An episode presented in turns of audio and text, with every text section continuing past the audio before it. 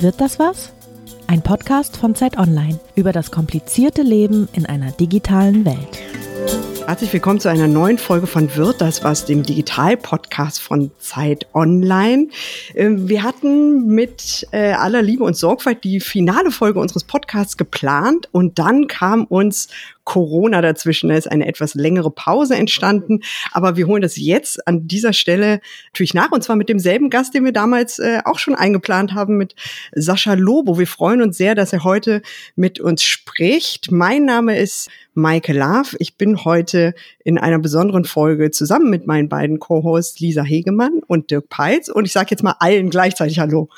Hallo. Ja, hallo. Hallo.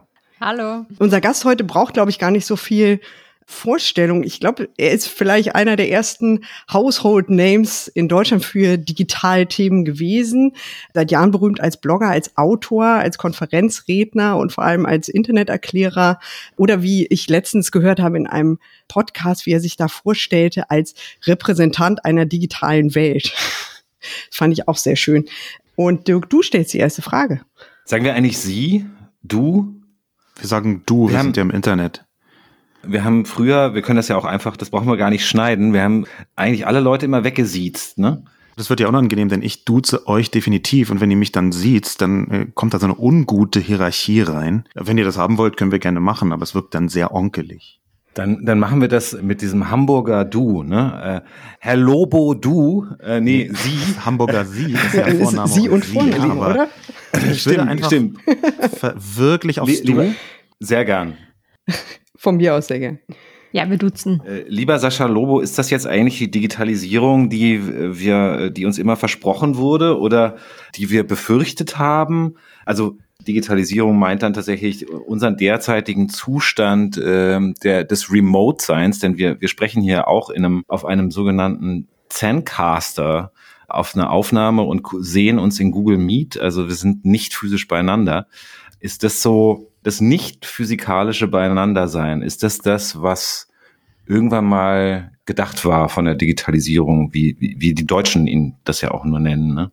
Digitalisierung ist doch schon ein ganz besonderes Wesen und das, was man als Digitalisierung empfindet, ist meistens das, was gerade noch nicht technologisch da ist, aber schon am Horizont erkennbar ist. Wenn man sich mal vergegenwärtigt, was so in den letzten 10, 30, 50 Jahren mit Digitalisierung gemeint worden ist, dann ist das ein Moving Target, also etwas, was sich immer weiter bewegt.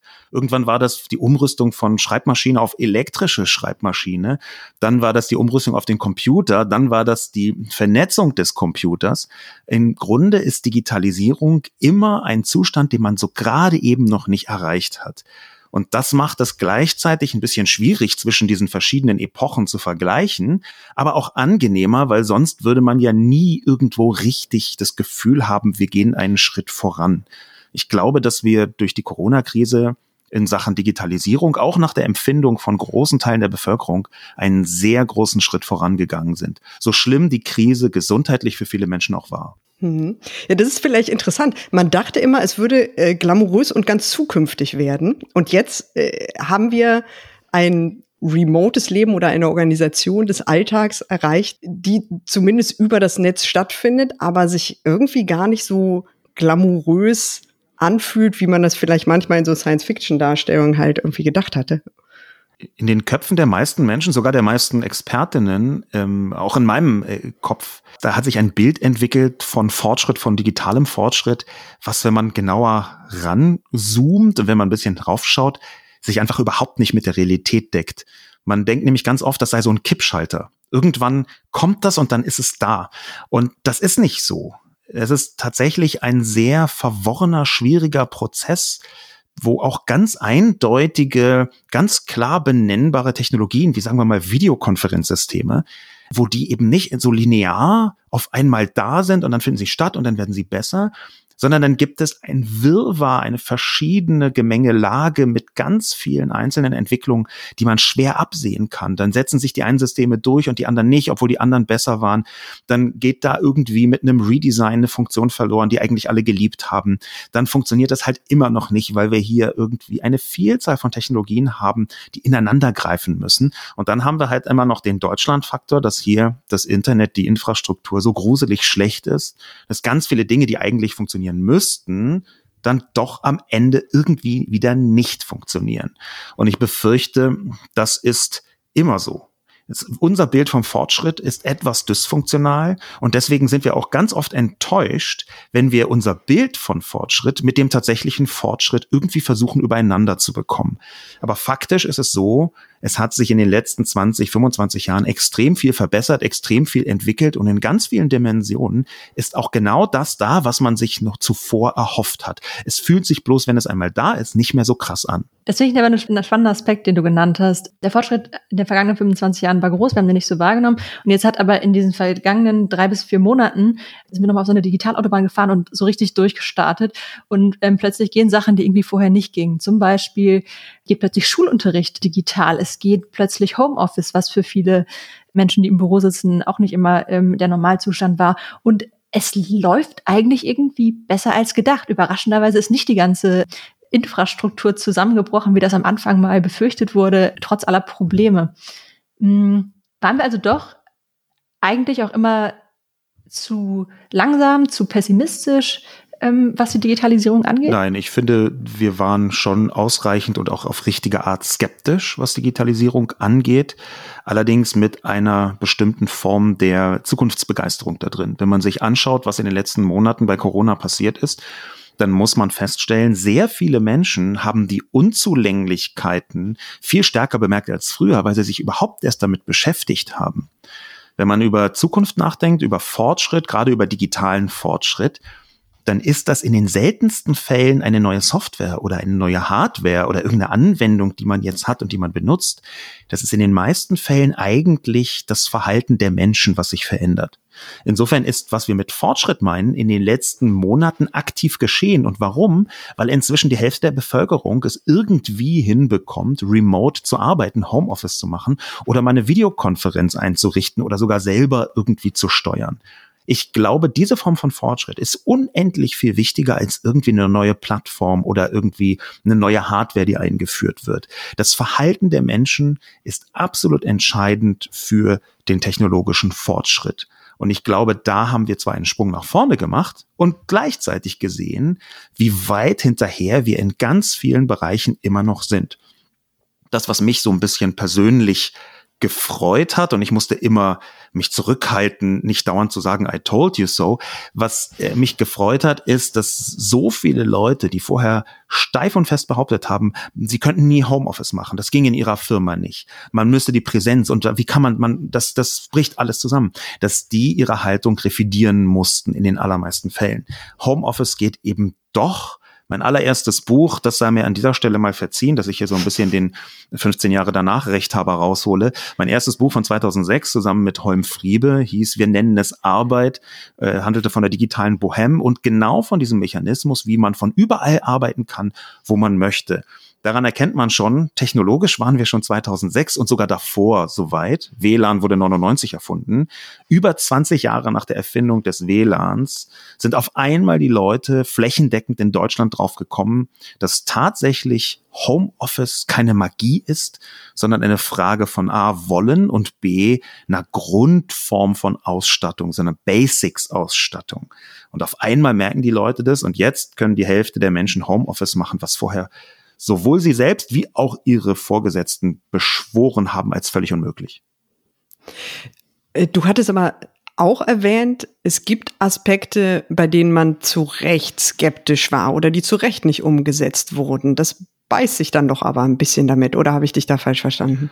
Das beißt sich nur, wenn man Fortschritt als einen großen Monolith begreift und nicht als eine diffuse, sich bewegende, immer wieder verändernde, nonlineare große Masse oder ein Äther, der so rumwabert. Skeptisch war man in ganz vielen Bereichen dort zurecht, wo zum Beispiel große Konzerne Fakten geschaffen haben, die so zwar die Hälfte der Welt beeinflusst haben, die aber überhaupt nicht irgendwie abgestimmt waren mit den Gesellschaften oder mit der Politik. Skeptisch konnte man überall dort sein, wo die Politik dachte, ah, jetzt haben wir genau verstanden, was los ist und machen mal ein Gesetz und dann einfach den kompletten Quatsch, den kompletten Quark in Gesetzesform gegossen haben. Und das sind wiederkehrende Elemente, die, so glaube ich jedenfalls, das ist ein verkapptes Eigenlob, besser dadurch geworden sind, dass viele Leute sehr lautstark skeptisch waren. Mm, aber trotzdem haben wir ja jetzt gerade in der Corona-Zeit doch wieder diesen Aspekt, wir verlassen uns wieder auf die großen Plattformen, jetzt ist irgendwie Zoom vielleicht als neue Plattform hinzugekommen, aber gefühlt ist es, ist jetzt mein persönliches Empfinden so, dass gerade die großen Plattformen doch gewonnen haben. Ich meine, wir sprechen hier auch gerade über Google Meet. Natürlich ist WhatsApp irgendwie ein wahnsinnig wichtiger Kanal geworden, äh, FaceTime, das waren sie natürlich auch schon vorher, aber sie sind ja noch essentieller geworden durch Corona. Das würde ich nicht so wahrnehmen. Also viel gewonnener als Google schon 2019 konnte man ja gar nicht haben. Corona hat das eher verfestigt, das kann man so sehen. Aber ich glaube nicht, dass wir jetzt den bösen Plattformen da die Schuld für geben können. Es ist eher im Gegenteil es können halt nur ganz, ganz wenige Unternehmen überhaupt eine sinnvolle Infrastruktur für die Masse anbieten. Und da bin ich sehr froh, dass das überhaupt jemand hinbekommen hat. Dann zu sehen, okay, Plattformen haben auch Probleme und wir müssen die unbedingt regulieren, da bin ich sofort dabei. Aber erstmal bin ich sehr froh, dass es diese Plattformen gibt und dass sie es schaffen, in dieser Größenordnung für Millionen, wenn nicht Milliarden Menschen gleichzeitig einigermaßen sinnvolle Infrastruktur herzustellen. Ich meine, wir sehen jetzt, und das war eine große Leistung, das möchte ich nicht schmälern, aber wir sehen jetzt, dass sogar Telekom und SAP einfach eine sehr minimal funktionalistische App wie die Corona-Warn-App über Wochen und teilweise Monate nicht so hinbekommen, dass die ganz normalen Leute auf der Straße genau verstehen, was da zu welchem Zeitpunkt passiert. Da kommen immer wieder Fehlermeldungen, da kommen immer irgendwelche skriptischen Ansagen. Ich habe äh, 15 verschiedene Screenshots mit den lustigsten Fehlermeldungen und Schwierigkeiten von der Corona-Warn-App. Und das ist wirklich eine App, die hat praktisch nur eine Funktion und die beiden größten Digitalkonzerne in Deutschland schaffen es nicht, das so hinzubekommen, dass es einfach funktioniert. Und ich meine das gar nicht böse, es ist einfach wahnsinnig komplex, aber wir sehen daran, dass die Leistungen der Plattform ziemlich groß sind, dass die Unverschämtheit, die Frechheit, teilweise die Boshaftigkeit der Plattform auch nicht klein sind. Das steht auf einem anderen Blatt. Ist das Spezifische dieser Krise, dass sie tatsächlich eine Krise ist, die Notfallhilfe, digitale Notfallhilfe nötig gemacht hat? Dein Buch mit, mit Holm damals äh, und auch alles, was wir eigentlich vorher erzählt haben, was Digitalisierung angeht, war ja immer gedacht als ein Zugewinn von etwas, zum Beispiel an Freiheit. Also ich kann bleiben oder ich könnte von deinem Modell der digitalen Bohem vor, vor 14 Jahren, war das eine, eine Wahl. Ich könnte jetzt von Buenos Aires oder sowas arbeiten, weil ich nicht physisch vor Ort sein muss, wenn ich Laptop-Arbeiter bin zum Beispiel. Jetzt stellen wir aber fest, dass genau diese Art der Bewegungsfreiheit und des, der Freiheit, sich physisch zu bewegen und nahe zu kommen, nicht mehr besteht. Kommen wir jetzt in eine neue Art der Erzählung, wo die Digitalisierung nur aushilft in einer in einer Notfallsituation und nichts, kein Zugewinn mehr schafft, weil wir erkennen nur sozusagen die Nachteile. Das, das würde ich so nicht sagen, dass sich die Erzählung komplett geändert hat. Digitalisierung ist zumindest aus meiner Sicht, so wie ich das gesellschaftlich wahrnehme, auch immer verbunden mit einer Aufspreizung der Möglichkeiten. Natürlich mit einer Schaffung von völlig neuen Möglichkeiten. Das ist klar. Das ist bei, beim Fortschritt ganz oft so. Aber die Aufspreizung, sich entscheiden zu können, das ist ein ganz wesentlicher Aspekt. Und der wird eben auch als Freiheit wahrgenommen. In diesem Fall jetzt ganz konkret, was die Arbeit angeht, die Freiheit, kann ich zu Hause arbeiten oder muss ich vom Büro aus arbeiten oder kann ich von sonst wo aus arbeiten? Das wäre erstmal in der Auswahl eine Freiheit. Und gleichzeitig ist es nicht nur eine Aufspreizung der Möglichkeiten, sondern auch eine Rückfallebene in dem Moment, wo eine Notsituation aufkommt. Ich sehe das gar nicht als Widerspruch und auch gar nicht als entgegengesetzt, sondern erstmal in dem Moment, wo ich einen ganzen digitalen Werkzeugkoffer habe, um bestimmte gesellschaftliche Situationen überhaupt abbilden zu können, zum Beispiel Teleworking. In dem Moment habe ich ein, eine völlig neue Möglichkeit, eben auch auf Notfälle, auf merkwürdige Situationen oder eben auf persönliche Umstände zu reagieren. Jetzt haben wir mit Corona ja bloß eine, sagen wir mal, flächendeckende Notsituation.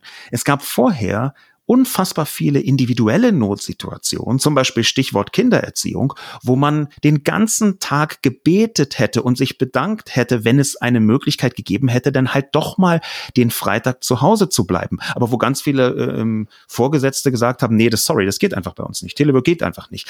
Jetzt ist die Möglichkeit vorhanden und sie ist auch im Verhalten und in der Haltung der Menschen mit abgebildet durch Corona. Und das sehe ich als einen der Vorteile von dieser Entwicklung allein durch den Zwang, es machen zu müssen, hat man aufgeweitet, was in Zukunft auch geht und gehen muss. Man kann ja nach Corona, weil, wann immer das auch sein mag, nicht auf einmal wieder sagen, ja, während Corona ging irgendwie so Remote Working, aber jetzt, wo dein Kind krank ist, geht's auf einmal nicht mehr. Das wird so nicht funktionieren. Und dafür kann man so ein bisschen auch ein positives Verständnis entwickeln. Diese Krise hat an dieser Stelle zumindest einen Hebel in Gang gesetzt, der vorher mindestens eingerostet, wenn nicht sogar völlig verkantet war.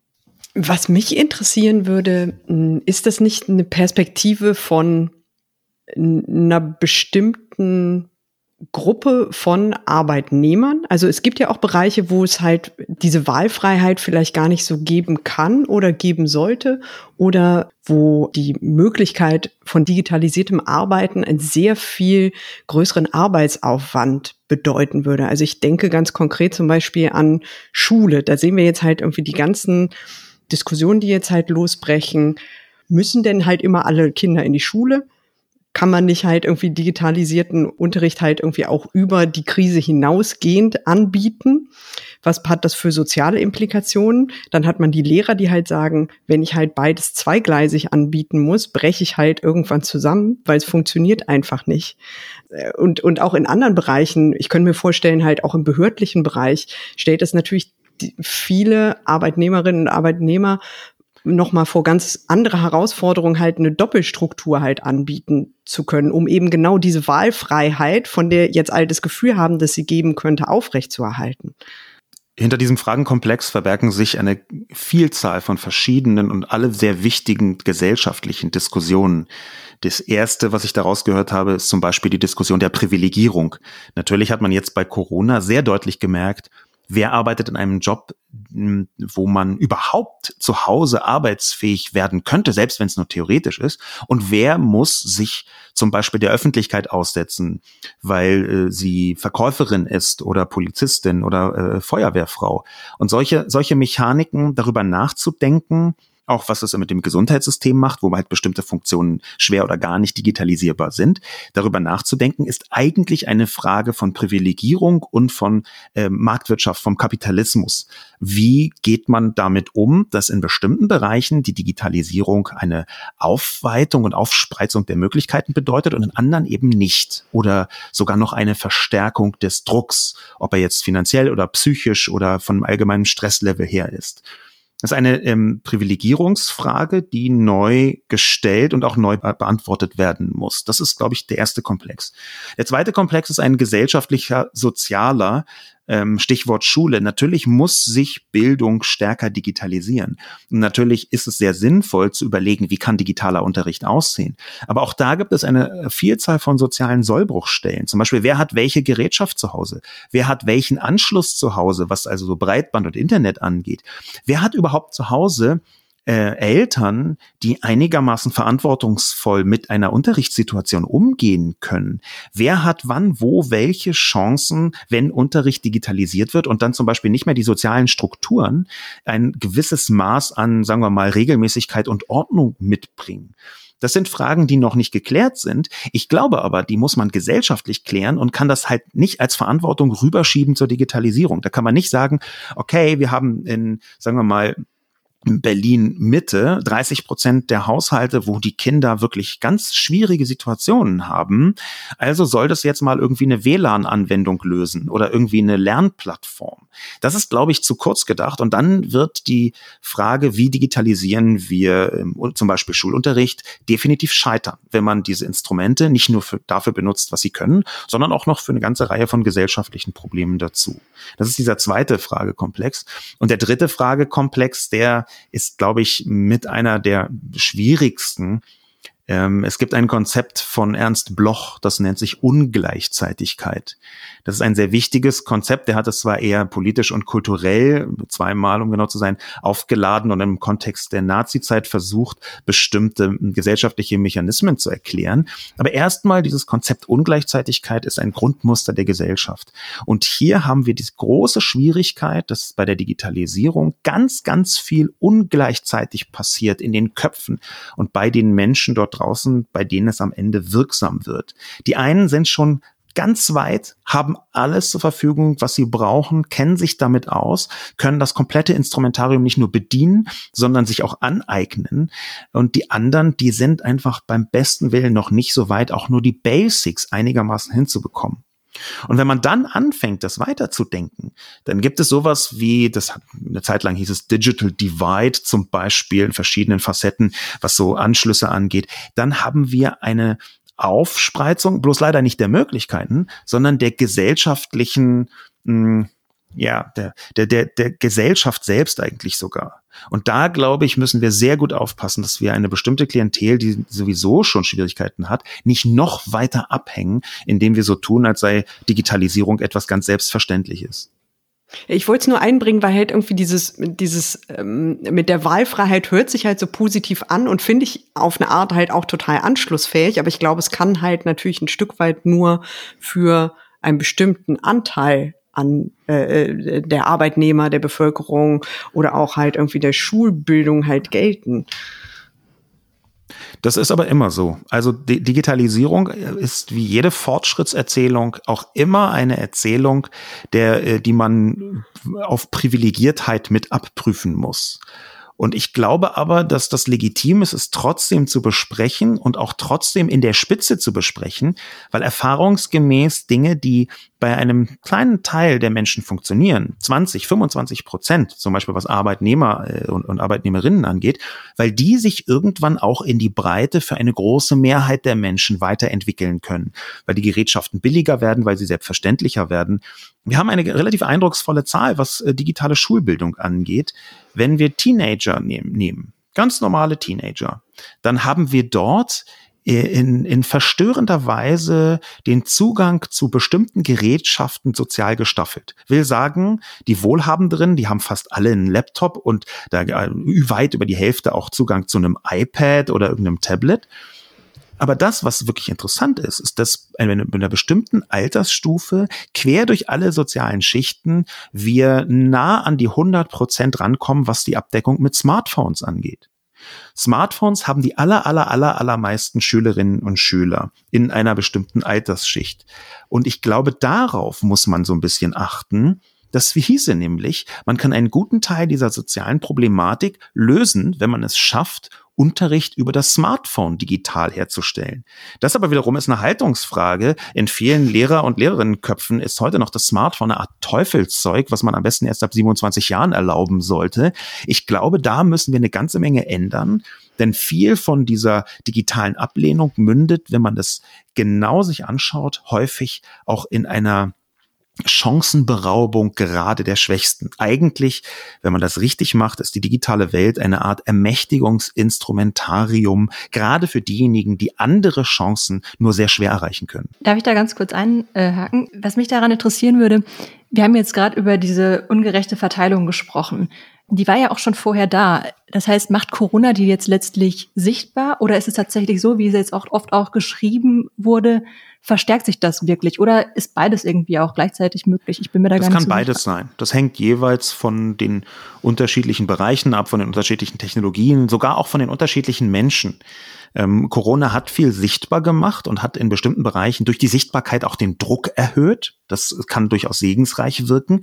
Corona hat aber auch bestimmte Entwicklungen verstärkt oder sogar dramatisiert.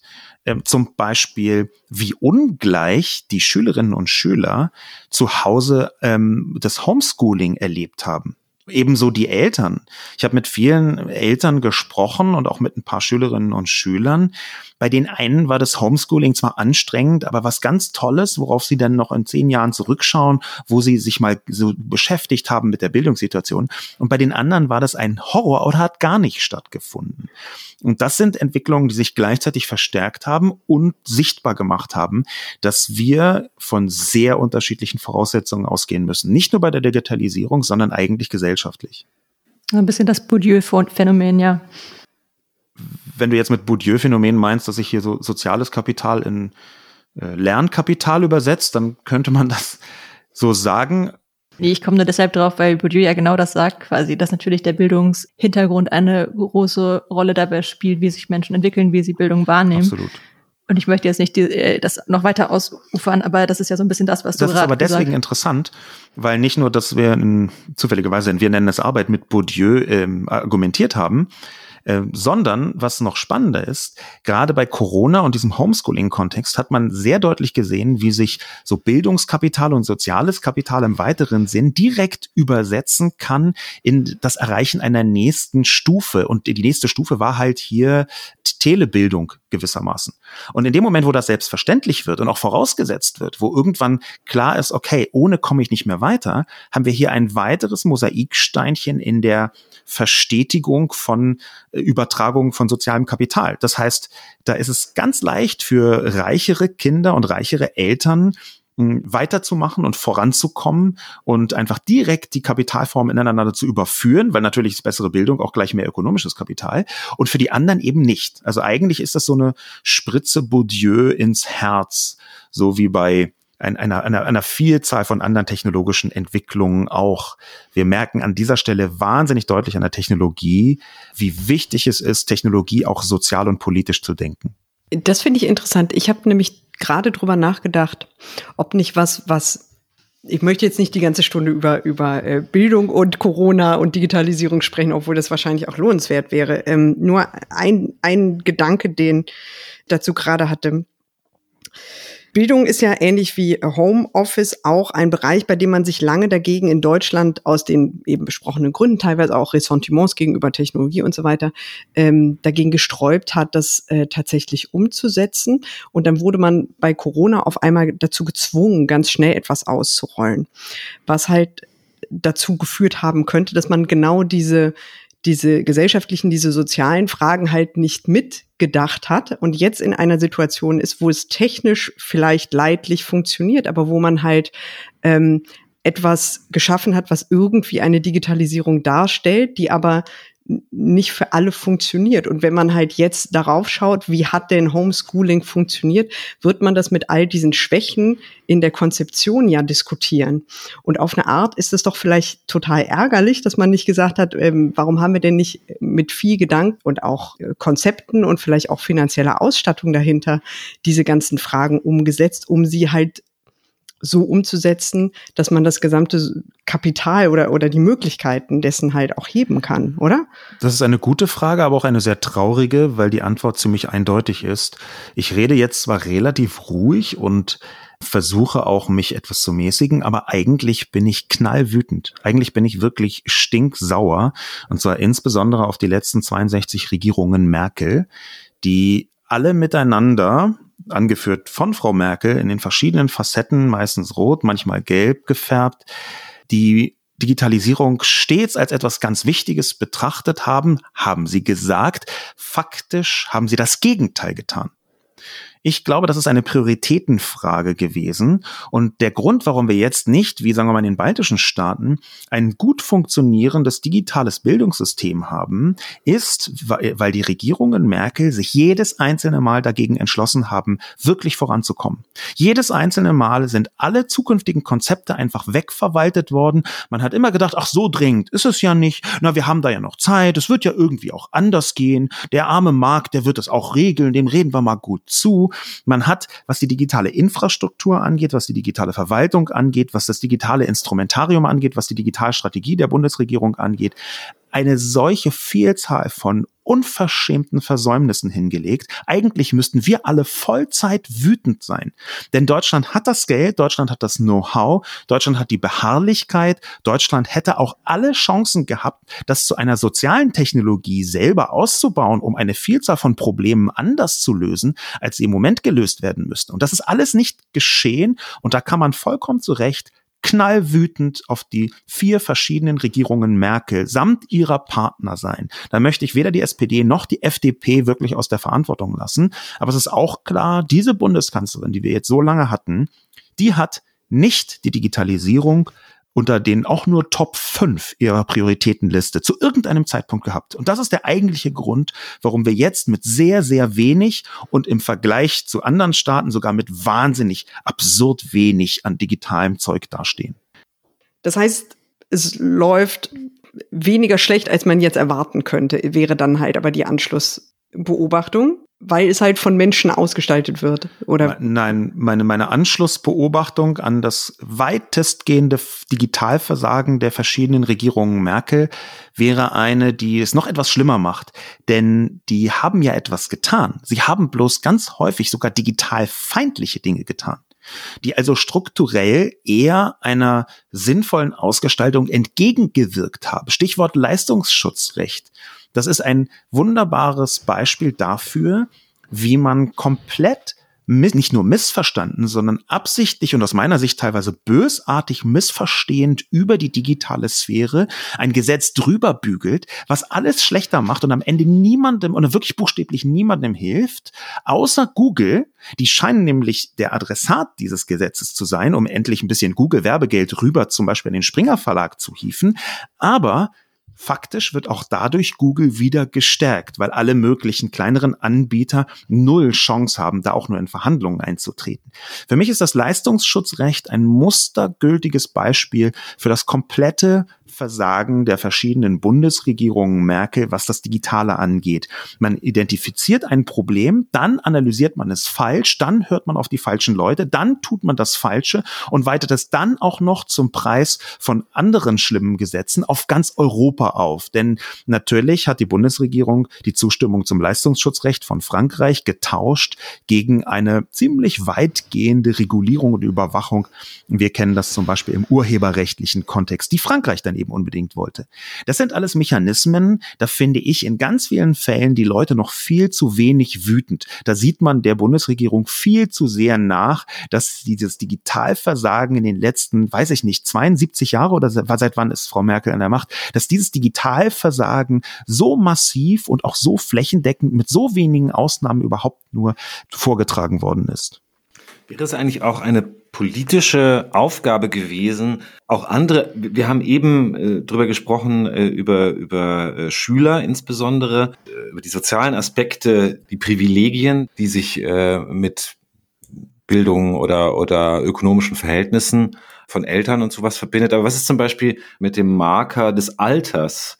Also ältere Menschen in Deutschland sind ja quasi die größte Gruppe digitaler äh, Analphabeten. Wäre es eine politische Aufgabe gewesen, das frühzeitig zu ändern, dass die nämlich jetzt nicht in einer solchen Situation, wie wir gerade sind, irgendwie schlimmstenfalls in einem äh, Seniorenheim sitzen und noch nicht mal eine digitale Möglichkeit haben, mit anderen Menschen äh, zu kommunizieren, wo sie die physische schon nicht mehr haben.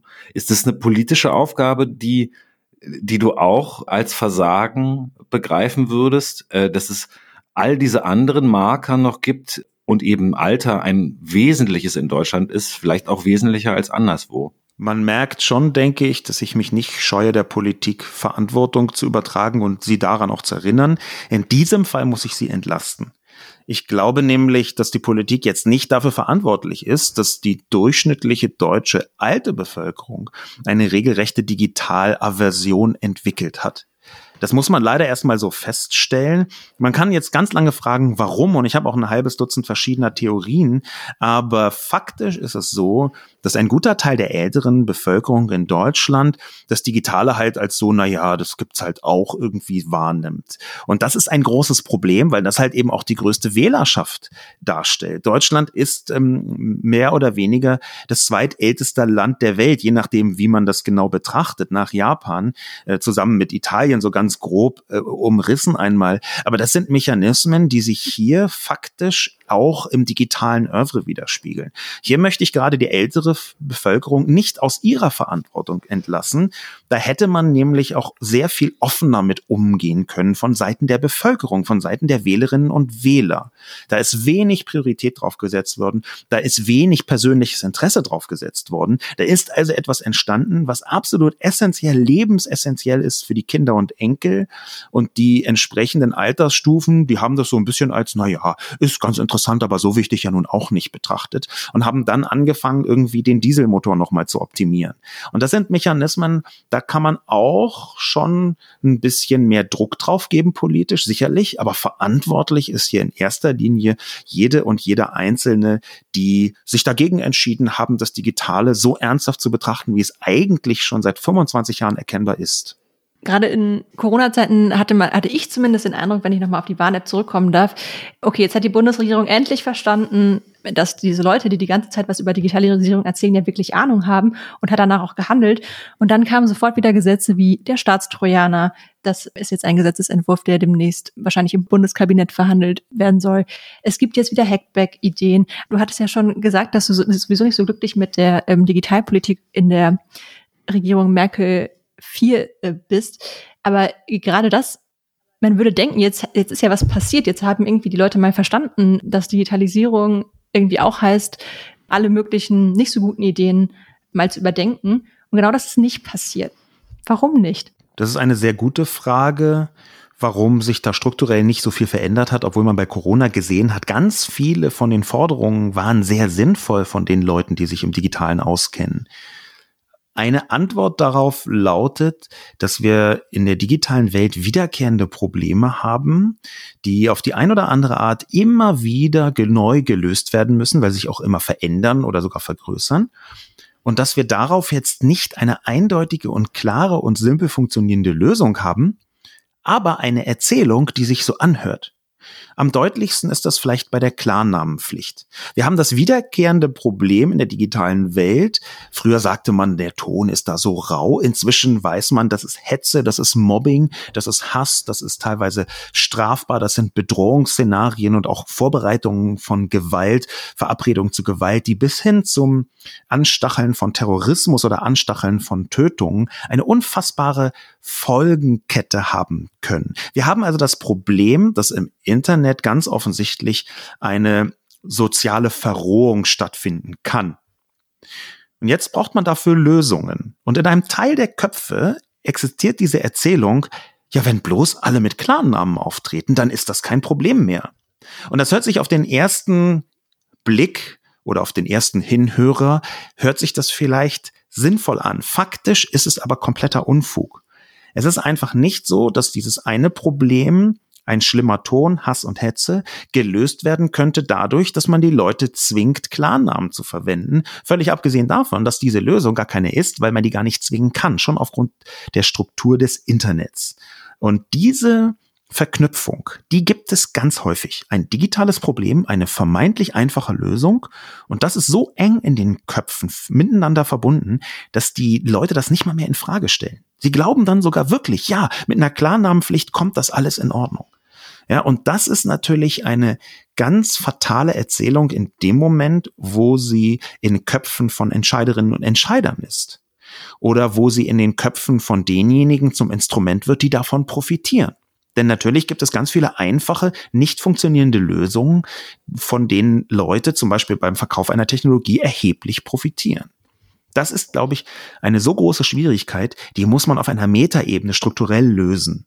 Und da, glaube ich, gibt es von der Klarnamenpflicht über die Vorratsdatenspeicherung bis hin zu allen möglichen Überwachungsszenarien ganz, ganz, ganz viel, wo man immer sofort sagt, ach, das können wir ja so lösen. Und das ist aber eigentlich keine Lösung, sondern nur eine Erzählung, die nicht funktioniert und trotzdem seit Jahren wie so ein Zombie immer in den ganzen ähm, Diskussionen herumwabert. Zeigt sich auch da, dass wir, äh, wenn, wenn wir in der politischen Sphäre über Digitalisierung reden, eigentlich immer über zwei wesentliche Bereiche geredet haben. Nämlich einerseits die Bürgerrechte, die sich dann äh, übersetzen, also Bürgerrechte im Netz, äh, häufig mit dem Verständnis, dass sich einfach an das analoge Leben quasi versucht, es einfach zu übersetzen. Genau die einfachen Lösungen, die du immer wieder sagst, ne? der Klarname ist ja ist ein gutes Beispiel dafür. Und das andere, politische andere Sphäre ist einfach Wirtschafts- und Industriepolitik und das machen so Leute wie, wie Frau Bär zum Beispiel.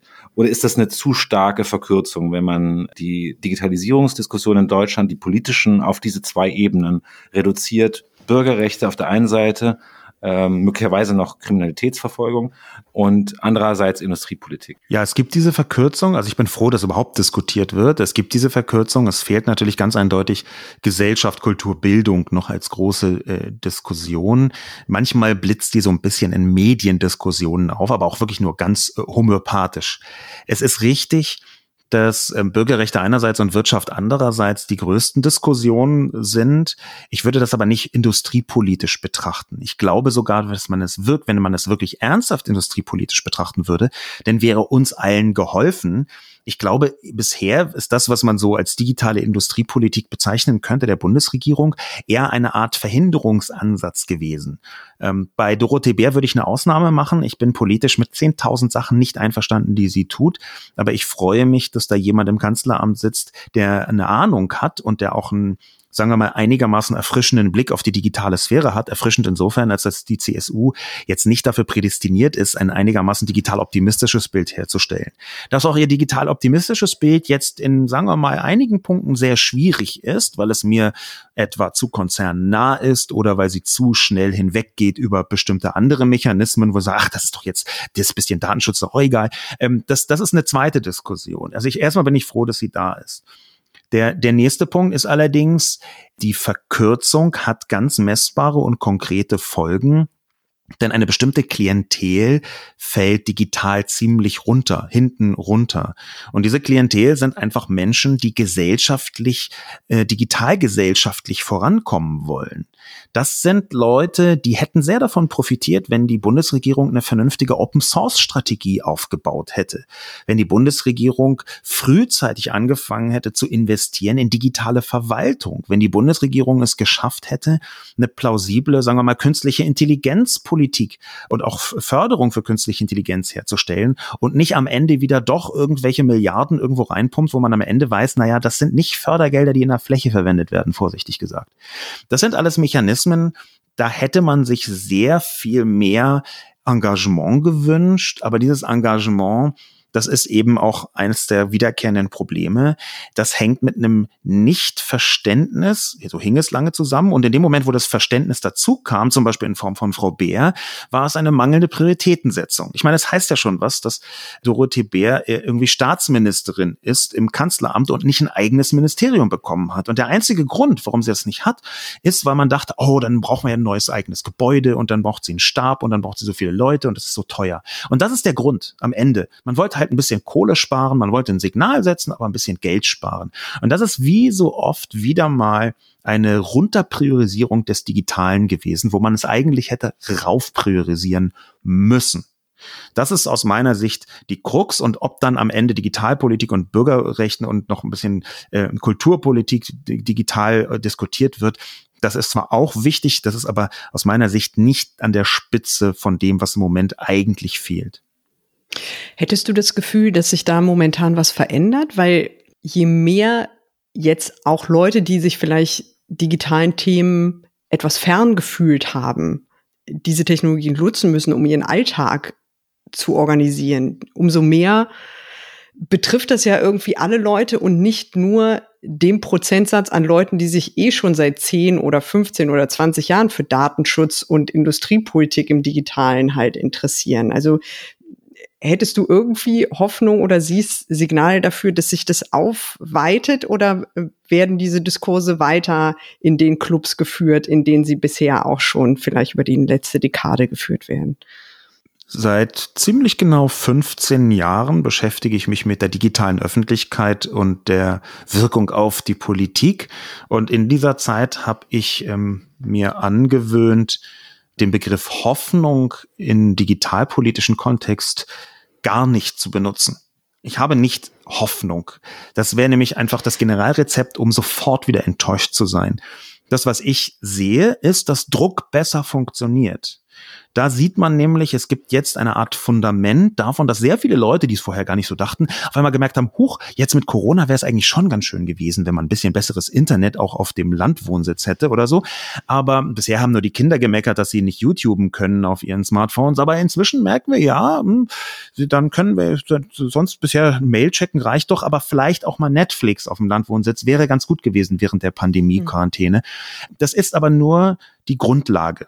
Dieser Wandel. Das ist nicht ein Grund für Hoffnung. Es ist nur die Grundlage dafür, dass Druck jetzt besser funktioniert. Und ich glaube, wir müssen nicht Hoffnung haben und auf, oh, bitte, vielleicht könnte, das ist halt immer sowas äh, schon fast, fast, fast verzweifeltes, wenn man im Digitalpolitischen auf Hoffnung setzt. Nein, wir müssen den Druck jetzt massiv erhöhen. Wir müssen lauter schimpfen. Wir müssen die Pandemie und die Quarantäne und alles rund um Corona benutzen als, wir haben es euch gesagt, ihr hättet viel früher, jetzt macht gefälligst, jetzt gebt die Kohle aus, sonst ist es beim nächsten Mal noch doppelt so schlimm und wir flippen sonst wirklich aus. Und ihr habt uns noch nie ausflippen sehen. Haben sie natürlich schon, sie haben es bloß ignoriert. Ich meinte, glaube ich, auch Hoffnung eher im Sinne von, äh, ist das Interesse bei so vielen Leuten da? Weil wer ist, da ist man dann wieder bei der schönen Frage, wer ist denn wir? Wer, wer ist denn wir, der ausflippt? Ja, das, das ist, also wenn, also wir ist, wenn man das nicht näher definiert, immer mittelalte, weiße, wohlhabende, gebildete Männer, prinzipiell. Wir leben ja in einem Patriarchat äh, mit äh, durchaus rassistischer Prägung. Insofern ist, wenn man wir nicht ausdefiniert, gehören hier zwei von den Leuten nicht mal dazu. Ähm, das muss man immer berücksichtigen. Bevor man nämlich dieses wir wirklich näher definiert, hm, glaube ich, ist es sehr wichtig nachzudenken darüber, was passiert im Moment gesellschaftlich äh, durch Corona, weil der wirtschaftliche Druck sich erhöht. Wir merken da, wo Gesellschaft funktioniert und wo sie nicht funktioniert. Und sie funktioniert zum Beispiel nicht bei denjenigen, die vorher auch schon prekär unterwegs waren. Da, also ich sehe, was der Arbeitsminister alles hinkriegt für Corona und das finde ich auch gut und Hubertus Heil, den mag ich auch ganz gerne, den kenne ich schon sehr lang. Aber ich sehe eben auch, dass Selbstständige alleine gelassen werden in ganz vielen Bereichen. Ja, und ich rede jetzt nicht von mir, obwohl ich das auch sagen könnte, weil ich jetzt hier nicht in Gefahr bin, aber ich begreife mich ja so ein bisschen als ähm, mit als als Repräsentant von einer, äh, sagen wir mal, digitalen selbstständigen äh, äh, Schicht oder Sphäre. Und die sind so derartig alleine gelassen worden, das kann man sich gar nicht vorstellen. Und gleichzeitig sind es aber genau die, von denen wir abhängen von denen wir als Gesellschaft abhängen, dass die gefälligst im digitalen, im kulturellen, im medialen Sinn einigermaßen was hinzaubern. Das ist für mich eine wirkliche Schwierigkeit und da sieht man sehr deutlich, wie dieses Wir auf einmal gar nicht mehr so ein krasses Wir ist. Nämlich dieses Wir, das ist in Arbeitsdeutschland DAX-Konzerne und Festangestellte mit unbefristetem Arbeitsvertrag sowie ein bisschen Beamtentum und öffentlicher Dienst. Das ist das Arbeitswir in Deutschland. Und das, glaube ich, muss sich ganz dringend ändern. Hat sich dein Bild von dem, was du dir unter einer digitalisierten Gesellschaft oder sagen wir einer Gesellschaft unter den Bedingungen einer Digitalisierung vorgestellt hast früher, hat sich an diesem Bild in den letzten fünf Monaten etwas wesentlich geändert? Und würdest du das eher für positiv oder eher für negativ oder für beide Seiten schildern können? Ein Punkt hat sich in den letzten fünf Monaten durch die Corona-Krise ganz wesentlich geändert. Bei mir nämlich die Überzeugung hat sich ganz stark verdichtet, dass es ohne massiven Druck nicht geht, einen flächendeckenden Wandel hinzubekommen. Ohne Corona wäre noch heute Homeoffice in ganz vielen Büros komplett undenkbar, wo es ein paar Monate später ganz normal eingeübte Praxis ist, die auch jeder akzeptiert und wie man es auch hinbekommt.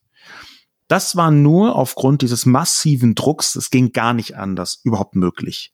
Insofern habe ich schon so ein bisschen, fast würde ich sagen, habe mich gesellschaftsdigitalpolitisch teilradikalisiert, weil ich bisher immer gedacht habe, naja, mit gutem Zureden und ein bisschen Freundlichkeit und ein bisschen Druck geht's ja auch. Und jetzt sehen wir, nein, es ist ganz lange überhaupt nicht gegangen.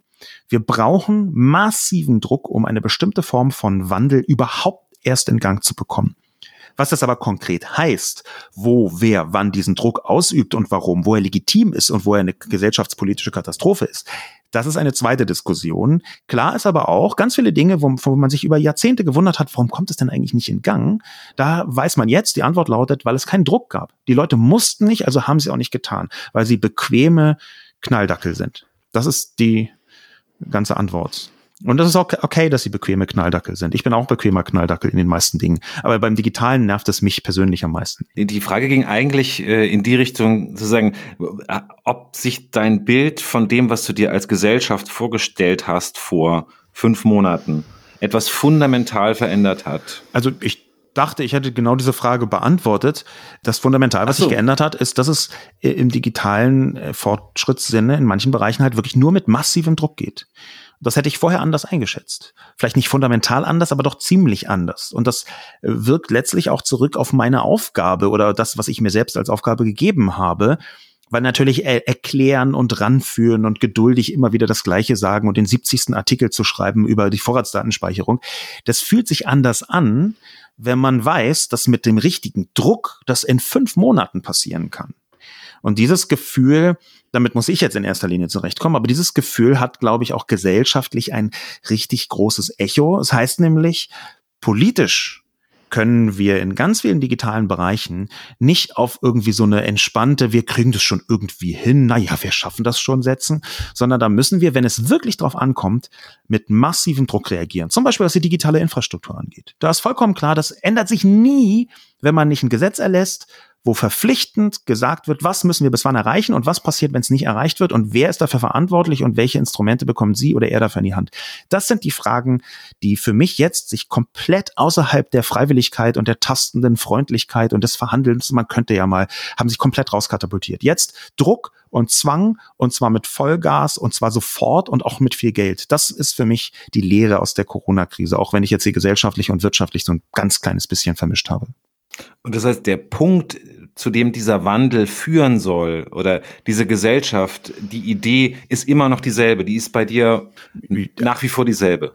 Es war schon vorher nicht so, dass ich jetzt eine konkrete Idee hätte, so funktioniert die Gesellschaft. Das halte ich auch äh, ehrlich gesagt für eine vielleicht manchmal legitime, aber selten wirklich funktionale Verdichtung die digitale Gesellschaft ist immer eine Art Vision gewesen und je näher man rangeguckt hat, desto klarer wurde, es ist ein diffuses etwas, sogar Gesellschaft selbst ist ja etwas, was nicht so eng definiert ist, wie viele Leute das gerne hätten. Und digitale Gesellschaft, da kommen dann zwei sehr schwer definierbare, sehr schwer greifbare Welten, das Digitale und das Gesellschaftliche zusammen. Ähm, und ähm, diffus und diffus ergibt jetzt nicht wie Minus und Minus auf einmal Plus, sondern diffus und diffus ist dann super diffus. Insofern mein Bild von Gesellschaft, wie digital Gesellschaft aufgebaut werden kann, hat sich jetzt durch die Pandemie nicht komplett geändert. Meine Herangehensweisen haben sich geändert. Auch meine Überzeugungen haben sich geändert, wie man das erreichen könnte, dass man einen Schritt weiter in Richtung einer digitalen Gesellschaft geht. Aber was das am Ende genau ist, ob dann alle glücklich vor sich hin teleworken äh, und alle zusammen in einer Kommune in Brandenburg leben ähm, oder ob sich alle in einer beleuchteten Garage in Berlin Mitte zusammen einsperren ähm, und obwohl sie drei Meter auseinander sind, äh, trotzdem miteinander zoomen, äh, da möchte ich gar nicht so konkret werden. Da glaube ich nämlich, äh, weiß die digitale Gesellschaft der Zukunft selbst noch gar nicht so genau, was am Ende bei ihr rauskommen wird. Wir sind ja jetzt halt irgendwie so ein bisschen im politischen Bereich. Ich finde aber, dass die äh, Corona-Pandemie ein paar ganz interessante Anknüpfungspunkte eigentlich liefern würde, auch mal über darüber zu sprechen, was die Leute eigentlich damit machen oder daraus machen, dass wir uns jetzt quasi übers Netz organisieren, dass wir übers Netz halt äh, die Kontakte pflegen, die wir halt nun mal pflegen, weil ich fand, es gab ganz interessante zwei Phasen zumindest wenn man so viele Think Pieces äh, über digitales Leben halt irgendwie gelesen hat. Es gab so eine erste Welle, da hieß es dann halt, wow, das Internet äh, ist auf einmal der Ort, wo alle so nett wieder zueinander sind. Es fühlt sich wieder an wie in den 90ern. Äh, jetzt kommt das halt irgendwie alles zurück, dass halt alles gut funktioniert, dass halt irgendwie so well-meaning ist, wie wir das lange nicht erlebt haben. Und dann gab es halt aber relativ schnell wieder halt irgendwie die Backlash-Phase, wo man dann halt natürlich gesehen hat, äh, Disinformation, Hassrede, alle Probleme, die wir halt seit ja jetzt auch schon diversen Jahren mit uns äh, herumtragen. Anfälligkeit für, äh, für Scammer und Betrüger aller Art äh, sind natürlich halt nicht weggegangen.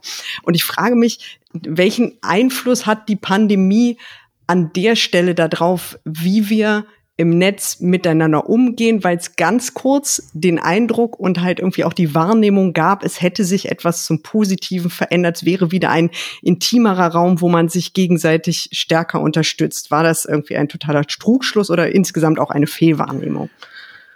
Es hat sich etwas verändert, es hat sich auch etwas zum Positiven verändert, aber nicht das, was man vielleicht in einem Überschwang mal so als Netzwärme erlebt hat. Netzwärme ist so ein Begriff, äh, den ich mal benutzt habe, um genau das zu beschreiben, dass da auf einmal so eine Sympathie dabei ist, dass man die Leute unterstützen sich eher. Das kann eine Phase gewesen sein in ganz bestimmten Teilbereichen der sozialen Medien, jetzt nicht des großen Internets. In anderen Bereichen war es völlig unverändert nach wie vor harsch und schlimm und hetzig und hassig, aber Das, was sich wirklich substanziell verändert hat, aus meiner Sicht auch wichtig verändert hat, ist, dass während der Pandemie sehr viele Menschen Alternativen im Netz gefunden haben für ihren täglichen Umgang, die ihnen wiederum die Möglichkeiten für einen digitalen sozialen Umgang überhaupt erst ähm, eröffnet haben einfaches Stichwort, einfach eine Zoom-Konferenz zwischen Großeltern und Enkeln, was vorher so nicht da war. Oder dass ähm, Leute auf einmal ähm, über Videotelefonie miteinander kommunizieren in einer Weise, die sie, wie sie es vorher nie getan hätten, als Alternative zu einem tatsächlichen Besuch. Und ich glaube, da ist sehr viel passiert. Es haben sich viel mehr Menschen digitale Instrumente angeschaut und angefangen zu benutzen, die das vorher nie getan hätten. Das ist für mich die eigentliche Veränderung im Umgang. Ich glaube auch, dass sehr viele Leute, um jetzt näher noch an dieses äh, guter Ton, schlechter Ton, rauer Ton zu kommen, dass sehr viele Leute gemerkt haben, dass im Netz halt nicht nur Hass und Hetze und Verschwörungstheorien und schlimm und äh, sowas ist, sondern dass im Netz auch eine sehr positive, freundliche Organisation von bestimmten Aufgaben stattfinden kann, eine gemeinschaftliche, eine kollektive Bewältigung.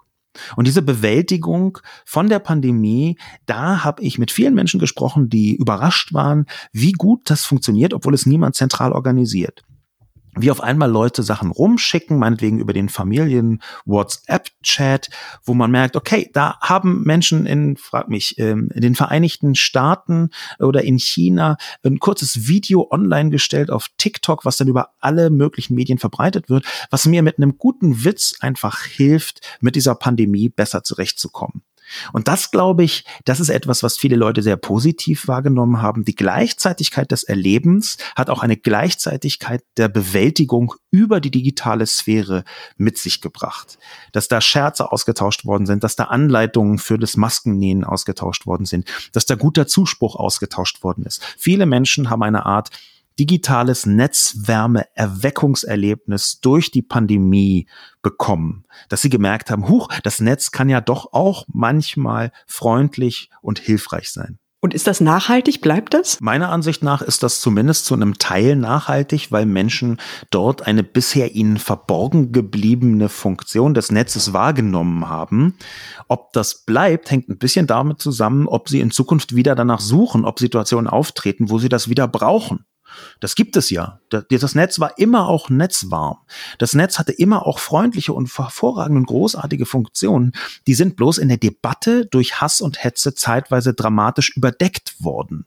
Ich glaube aber, das, das gibt es die ganze Zeit. Es gibt alles immer im Netz gleichzeitig die ganze Zeit zur selben Zeit von oben bis unten, von vorne bis hinten. Und dort, wo wir den Fokus drauf richten, das ist natürlich dann immer ein bisschen stärker am öffentlichen Interesse. Und dieser Fokus durch Corona ist relativ klar. Der ist mehrmals hin und her gegangen. Am Anfang bei der Netzwärme, dann bei der Organisation, dann bei Verschwörungstheorien und Hass und Hetze, dann wieder ein bisschen positiv, dann ein bisschen zwischendurch technologisch, dann ein bisschen Corona One App und so. Also da gab es verschiedene Bereiche, wo sich die öffentliche Aufmerksamkeit drauf gestürzt hat. Ich glaube aber, das ist trotzdem nachhaltig. Was damit vielleicht so ein bisschen zusammenhängt, ist auch so ein bisschen auf der auf der äh, yeah. gefühligeren Ebene halt irgendwie angesiedelt, äh, auf mhm. der auf der gesellschaftlichen Ebene. Es gibt ja eine, eine äh, Netzbeobachterin, eine, eine Forscherin aus den USA, Sherry Turkle, die halt irgendwie schon vor sehr, sehr, sehr langer Zeit halt diese, diese These sehr prominent vertreten hat, dass halt irgendwie das Netz so eine große Einsamkeit schaffen würde. Dass die Leute halt irgendwie äh, vereinzeln und sich da halt nicht äh, glücklich fühlen. Ähm, was wir, verkürzt gesagt, was wir jetzt halt irgendwie erleben, ist, dass wir ja quasi auf so digitale Kommunikationsformen nämlich halt irgendwie das Zoom-Bier mit den Freunden am Abend halt irgendwie eine Zeit lang halt zurückgeworfen waren und bei viele Menschen halt irgendwie jetzt auch noch im, im Homeoffice arbeiten, die Kontakte zu den Großeltern halt irgendwie digital organisiert werden und viele Leute halt irgendwie trotz all diese, dieser Form des sozialen Lagerfeuers, was halt das Digitale bietet, trotzdem halt so eine Vereinsamung, eine Vereinzelung empfinden. Hast du da irgendwelche Gedanken zu, wie das halt irgendwie zusammenpasst? Eben weil man nicht die Wahlfreiheit hat, die man vorher hatte, als, als, als die Turkel-Ideen kamen? Oder was könnte dahinter stecken? Also Sherry Turkle hat äh, 2011 das Buch geschrieben Alone Together. Das ist ja die Basis für ihre große Einsamkeitserzählung, wo sie gesagt, wir vereinsamen total. Sie hat auch schon vorher und auch nachher da ganz viele verschiedene Erzählungen zusammengeführt und gesellschaftlich quasi davon gesprochen, dass wir unmittelbar vor der vollständigen Vereinsamung stehen. Ich hielt das damals schon für Quatsch und mit Corona spätestens hat sich herausgestellt, dass es einfach kompletter Unfug ist. Es gibt zwar einzelne richtige Beobachtungen, aber die Quintessenz davon, das ist das, was ich mit Unfug meine. Das Netz ist keine automatische Vereinsamungsmaschine. Und Alone Together, das, was die meinte, soziale Medien sind ja wirklich gar nicht sozial, auch das hat sich als kompletter Quatsch rausgestellt. Mit Verlaub. Wir sehen jetzt, wie so soziale Medien wie WhatsApp überhaupt Leute zusammenbringen, wie soziale Medien, wie, das würde ich nämlich auch als soziales Medium betrachten, wie so ein Gruppenvideo-Chat, äh, nicht nur eine Rückfallebene bilden, sondern auch Leute einbeziehen können, die vielleicht nicht so mobil sind, die an anderen Ende der Welt sind oder Menschen mit Behinderung äh, mit ein einbinden können, die vorher eben nicht in sozialen Strukturen so standardmäßig stattfinden konnten. Ich glaube, es wurde viel zu lange und eben auch von Sherry Turkle 2011 als eine Art polarer Dualismus betrachtet, ein Entweder-Oder. Und in dem Moment, wo man Entweder-Oder sagt, entweder macht man das digital oder man trifft sich live, in dem Moment ist man, glaube ich, beim gegenwärtigen Zustand der Welt komplett auf dem falschen Pfad. Und dann kommt man auch zu vollständig falschen Analysen und Ergebnissen am Ende. Es ist kein Entweder-Oder, sondern es ist ein immer wieder sich vermischendes, ergänzendes, zusammen verschmelzendes, sich weiterentwickelndes soziales Amalgam von digital und nicht digital. Digital und dinglich, könnte man sagen. Und ich glaube, wir müssen wirklich, wie eine jüngere Generation das längst tut, aufhören, ständig diese beiden Welten gegeneinander auszuspielen. Denn das ist die eigentliche Krux. Wir haben schon vor, also ich glaube 2008 das erste Mal gesehen, Menschen, die sich in sozialen Medien intensiv miteinander austauschen, neigen auch dazu, sich häufiger im dinglichen Leben zu treffen, wenn sie es irgendwie logistisch hinbekommen. Es ist einfach eine falsche Erzählung zu sagen, wer digital sozial miteinander umgeht, der vereinsamt dann, weil er sich halt nicht mehr anders trifft. Ich glaube, wir müssen das dringend loswerden und ich glaube auch hier hat die äh, Pandemie gezeigt, wie schön und wie groß die sozialen Umgangsformen im Digitalen wirken können, zum Beispiel wenn man anderes nicht hinbekommt, weil gerade Pandemie ist. Ich sehe die ganze Einsamkeitserzählung über das Internet durch Corona komplett in sich zusammengefallen. Also es, es fehlt nichts dadurch, dass, dass man sich digital verbindet. Da würdest du einfach sagen, dass fast alle, fast alle Einsamkeitserzählungen, wie die von Sherry Turkle, die in Deutschland auch ganz, ganz, gibt ganz viele verschiedene Facetten, die basieren eigentlich auf einem Menschenbild von totalen Knalldackeln. Man denkt einfach, alle Menschen sind wahnsinnig unklug und haben nicht die mhm. geringste Ahnung von sich selbst und sind auch nur völlig ein, äh, eindimensional unterwegs. Und dieses Menschenbild, was hinter solchen Einsamkeitserzählungen stellt, ist einfach ein ganz gruseliges. Weil wenn man die gleichen Leute fragt, vereinsamen sie denn dadurch, dass sie diese Medien benutzen, dann würden die meisten sagen, nein, ich nicht nicht, aber ich bin ja auch ein ganz besonderer Typ und ich bin eine ganz besondere Frau und ein ganz besonderer Mann. Also bei mir ist diese Gefahr nicht, aber bei den anderen, bei den einfacheren Leuten, da ist diese Gefahr vorhanden. Und das halte ich für hm. falsch.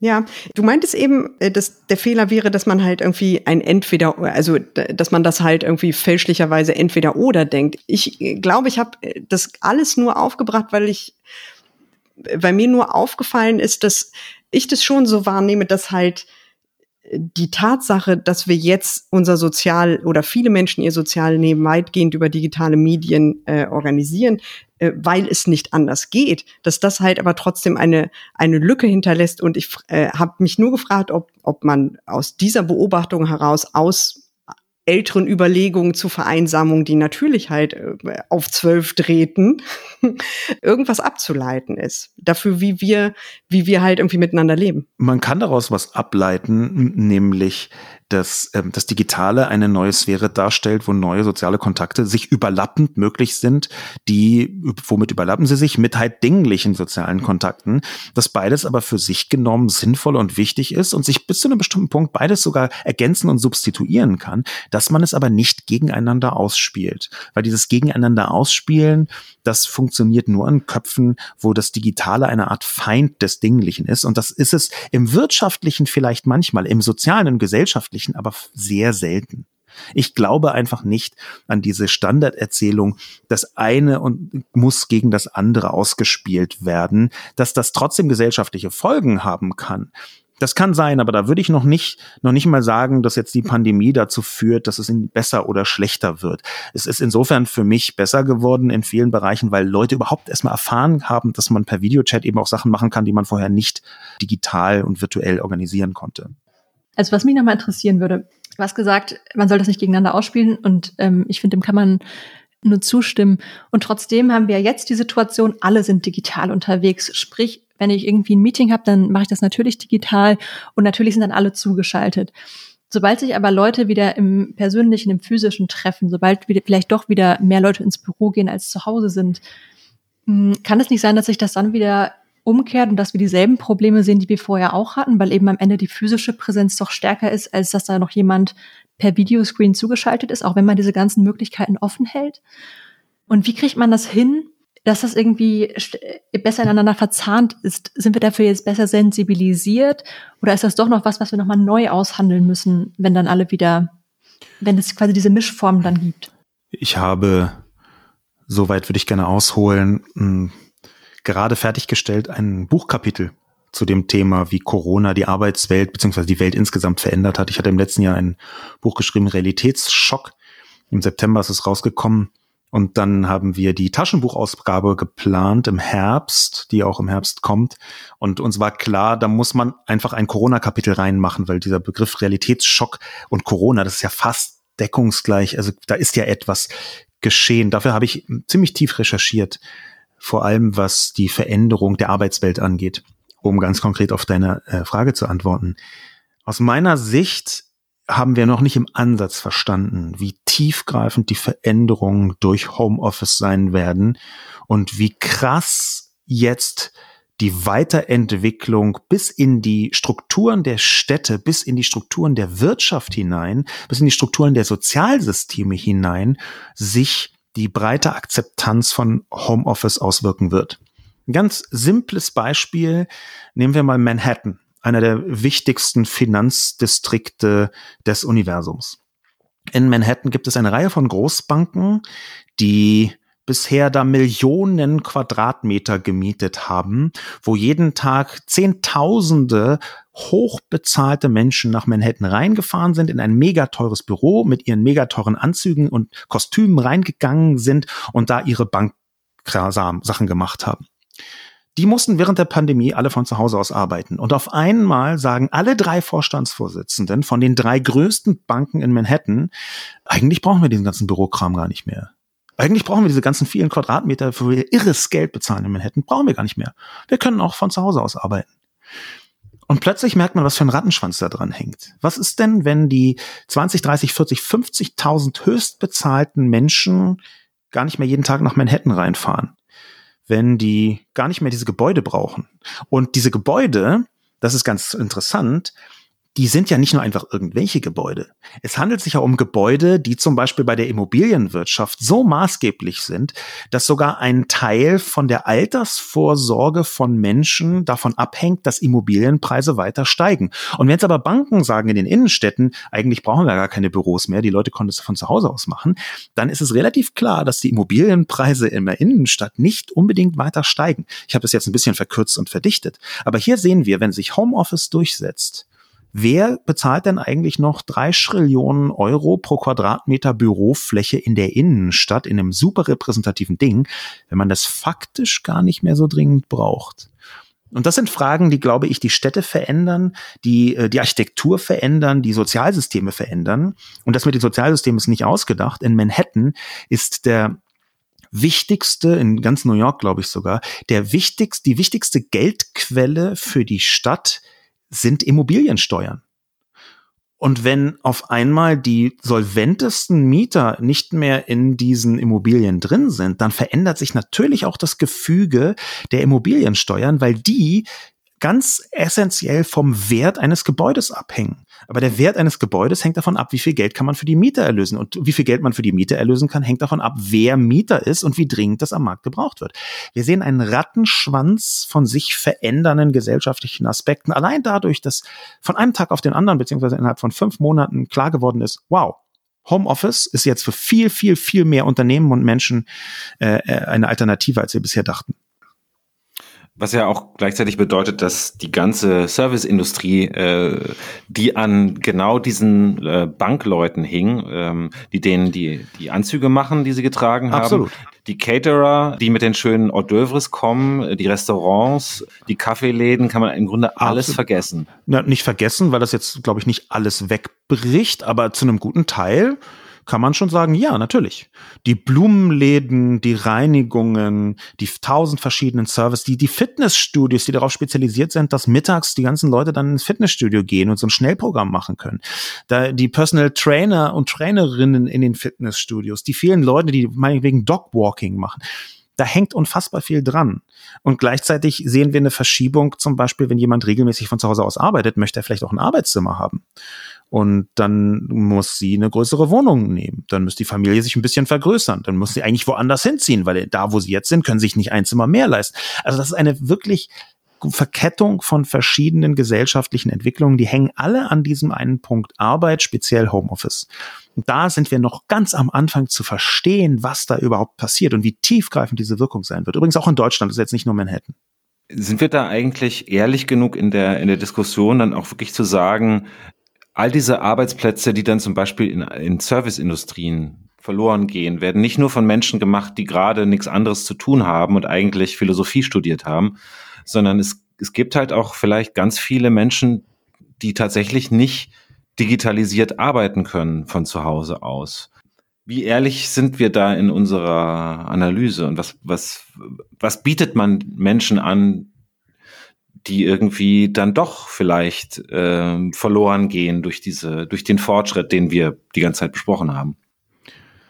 Ehrlichkeit erscheint mir nicht wie eine Spezialität von gesellschaftlichen Debatten, und schon gar nicht von gesellschaftlichen Debatten um Fortschritt. Da geht es eher um Verteidigung von eigenen Privilegien, von Pfründen, auch eher um ein Bild der Gesellschaft, das man gerne hätte, noch nicht mal ein ganz konkretes, eine Vision oder so, auf die man hinarbeitet, sondern irgendwie, wie man es eigentlich gerne hätte, und zwar nicht in der Zukunft, sondern genau jetzt. Das ist eher das, was sich in Debatten abbildet dass da eine ganze Vielzahl von Verliererinnen und Verlierern dabei sein werden und auch heute schon sind. Das ist vollkommen klar. Und ich glaube, dass wir dem sehr offensiv entgegenwirken müssen. Was macht eigentlich die Digitalisierung mit den verschiedenen Branchen, gerade bei denen, die eben nicht organisiert sind? Ja, dieses klassisch sozialdemokratische wäre dann, sich mit der Gewerkschaft zusammenzusetzen.